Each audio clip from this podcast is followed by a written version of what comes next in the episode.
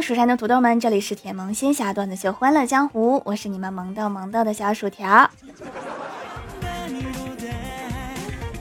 工作之前，我的梦想是我要来一场说走就走的旅行；工作之后，实现的是连一场说走就走的下班都不行，甚至连周末都不是自己说了算。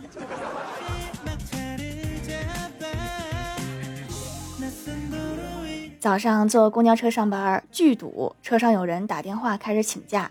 我正想着到了怎么解释，面前一个人拿起电话说：“经理，我今天可能要迟到了。刚才车上有人丢手机了，警察过来调查，谁也没让走。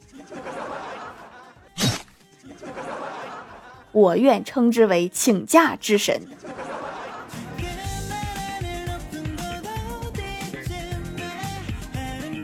前段时间，欢喜交了一个男朋友，今天带回家让父母见见。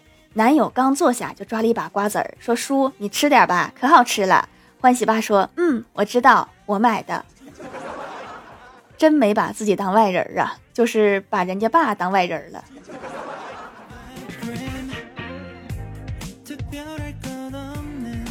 记得小的时候，家里碎了一个碗，是我不小心打碎的，但是家里人却一口咬定是我哥打碎的。然后我爸就把我哥揍了一顿。此时我哥看向了我，我有点不忍心了，就对老爸说：“老爸，你看他好像还是不服。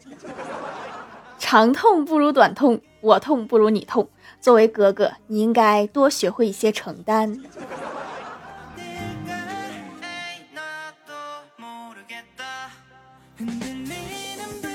我哥前段时间出了点事儿，和别人打了官司。开庭之前，律师告诉他。说他们说什么你就否认就行了。开庭中，法官对我哥说：“坐在你的座位上。”我哥说：“那不是我的座位。”然后法官又说：“那你站着好了。”我哥一扬脖：“我就要坐。”让你否认，没让你叛逆呀。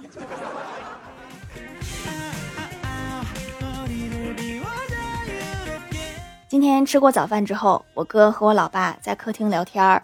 然后我哥就问我老爸说：“你知道拥有一个世界上最帅、最有才华的儿子是一种怎么样的感觉吗？”没想到我老爸就说了一句：“这个呀，那你得问你爷爷去，反正我是不知道的。”你们两个不愧是父子啊，一样的自恋。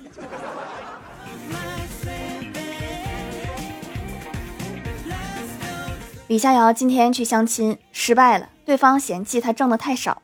李逍遥就郁闷的回到公司，跟大家吐槽说：“嫌我工资低，瞧不起谁呢？我月薪三千是因为一个月只有三十天，如果一个月有一百天，那我的月薪就高达一万。”然后小仙儿纠正道：“说你是月薪，一个月要是三百六十五天也是三千。”老板听了做梦都能笑醒。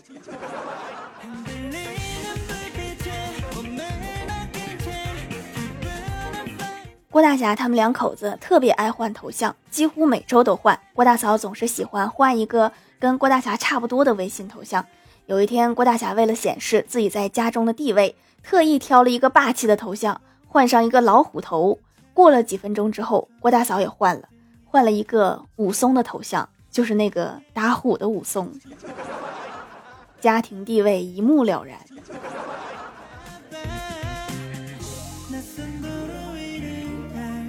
昨天公司聚餐，郭大侠喝醉了，迷糊中敲家门。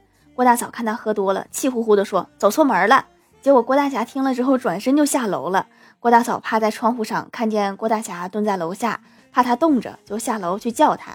郭大侠看到老婆，委屈的快哭了，说：“刚才敲错门了，一个丑娘们给我撵出来了。”你最好回想一下刚才发生的事情，再说话。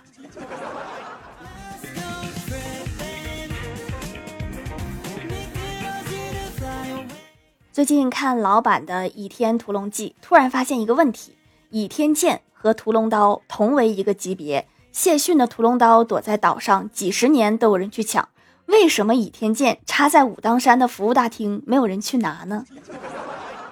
我哥一语道破天机：从通缉犯手里抢东西和去派出所办公室里抢东西，你怎么选？那肯定是去抓通缉犯呀，没准还能得到赏金。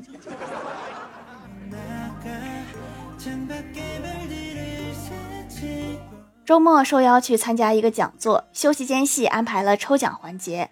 刚开始是主持人在一个箱子里面随机拿一个球抽奖，后面为了和观众互动，就下来随机抽观众说一个号码，对应号码的观众就中奖了。刚好主持人走到我边上，主持人把话筒递过来说：“请说一个一到五十之间的号码。”我说：“那就三十六号吧。”主持人笑着说：“恭喜三十六号观众中奖！三十六号观众在哪里？”然后我就默默的举了下手，说：“我就是三十六号。”也没说不让选自己呀。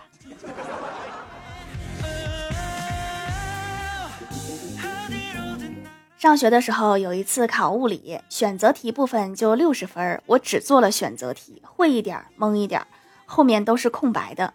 结果全班就我一个人及格了，选择题全对。然后老师问我是不是感觉试卷太简单了，所以后面的题懒得写，及格就行了。老师，你属实是高估我了。我这全是蒙的呀！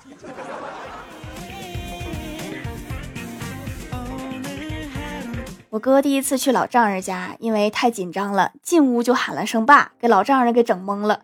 最后走的时候，觉得爸喊的太唐突，就改口喊叔了。老丈人又懵了。过后，老丈人问他闺女说：“咋的了？这是没相中我？”老丈人开始自我检讨，咋突然又改口了？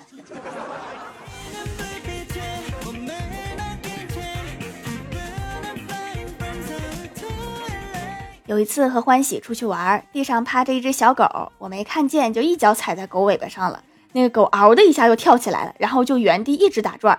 我连忙道歉，我说对不起，对不起，我不是故意的，真的很抱歉。旁边大爷说，它不咬你就代表它已经原谅你了。这个小狗脾气还挺好。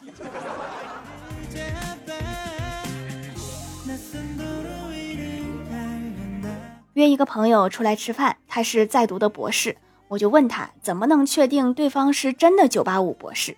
朋友说，你问他什么时候毕业，如果他的眼神突然暗淡下来，然后说话开始犹豫，变得有一些烦躁，但是又一秒掩饰过去，嘴角艰难的挤出笑容，说不知道，或者还早着呢，或者还有一年，那他就是真博士。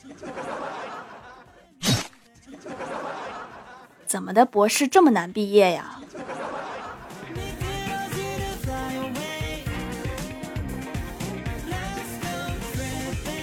嗨，蜀山的土豆们，这里依然是带给你们好心情的欢乐江湖。喜欢这档节目，可以来支持一下我的淘小店，直接搜店名“蜀山小卖店”，数是薯条的数就可以找到啦。还可以在节目下方留言互动，或者参与互动话题，就有机会上节目哦。下面来分享一下听友留言。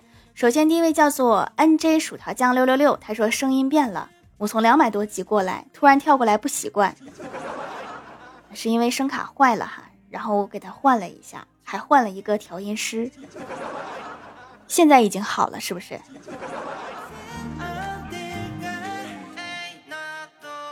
下一位叫做彼岸灯火，他说一家粉面店门口写着牛肉面免费，每人只限一碗，浪费罚款五百元。于是小伙就进去了，结果哭着出来了。有人问怎么了，小伙说：“当你知道那么大碗，你肯定是不会进去的。”满满的套路啊！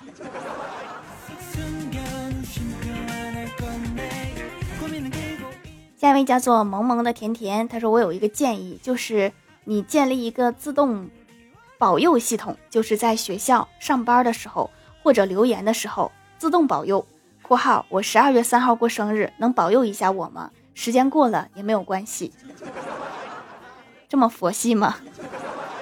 就是你生日的时候也考试吗？过生日保佑什么呀？保佑你能吃到蛋糕。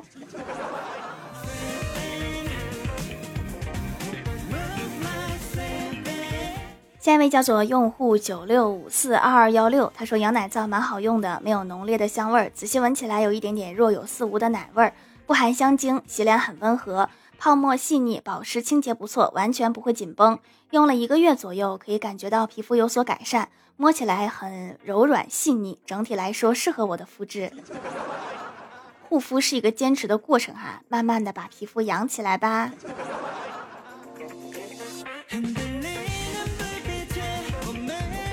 下一位叫做卢西的帕斯塔，他说一只北极熊孤单的待在冰上发呆，实在无聊就开始拔自己的毛玩，一根儿、两根儿、三根儿，最后拔的一根儿不剩，然后他就冷死了。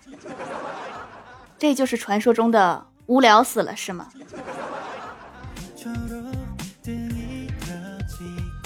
下一位叫做我讨厌豇豆直，他说专家从曹操的坟墓里挖出两具尸体，专家解释这个大的尸体是曹操，这个小的尸体是小时候的曹操。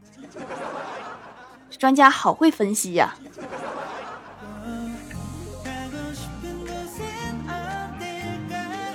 下一位叫做螃蟹住在沙滩上，他说盖楼我欠了银行一个亿，然后催债信息一直都没有发过来。我还以为他们不要钱了。过了几天，我感觉不对，又问了问银行，银行说，请检查一下您的手机号码有没有弄错。我看了一下我填的号码，这个时候我才发现，我填的是我朋友的。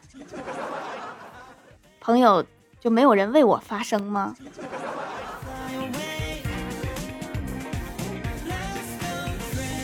下一位叫做百合旋律，他说之前用七子白软膜粉，后来坚持不下去了，发现竟然有手工皂，就下手了。现在每天洗个脸就可以，美白效果还行，除了慢点没啥缺点，带有一点中药的味道，可能有些人接受不了，我觉得还可以。能坚持下去的方法多重要哈，要不然什么样的护肤步骤都很容易半途而废。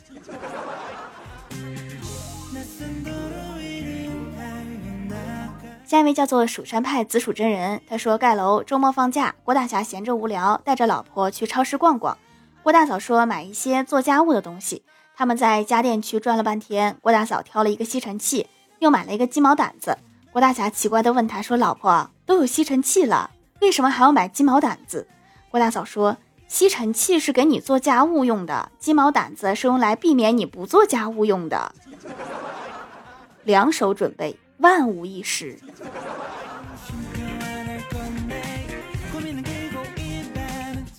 下一位叫做 Hello 微燃烟火，他说押题春晚最后一句应该是什么爱人什么艺人，我们是相亲相爱一家人。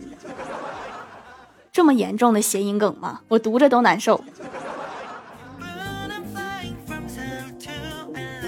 下一位叫做侠客不知红肥绿瘦，他说今年春晚要是有一句尊嘟假嘟，我就把电视砸了。这句确实不适合上春晚呢。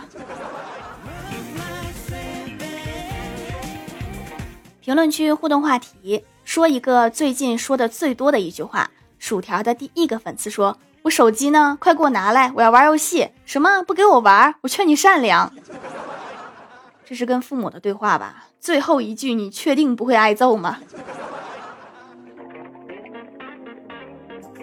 铁锅炖大鹅说：“妈，快点抢沙发了！”（括号薯条的）是全家一起抢吗？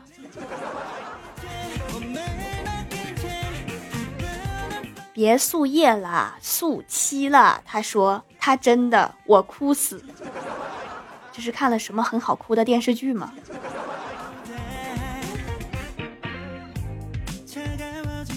好读书读说老师再见。这个应该是最期待的一句话。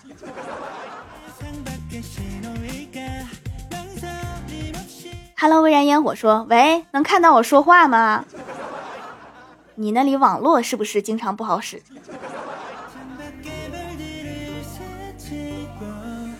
下面来公布一下上周一零三七级沙发是 IZ 鸡哥盖楼的有 IZ 鸡哥两只海狮，昵称被人抢走了，一棵大树被占用了，彼岸灯火。萌萌的甜甜，卢西的帕斯塔，我讨厌豇豆直，螃蟹住在沙滩上，蜀山派紫薯真人，感谢各位的支持。好了，本期节目就到这里了，喜欢的朋友可以来蜀山小卖店支持一下我。以上就是本期节目全部内容，感谢各位的收听，我们下期节目再见，拜拜。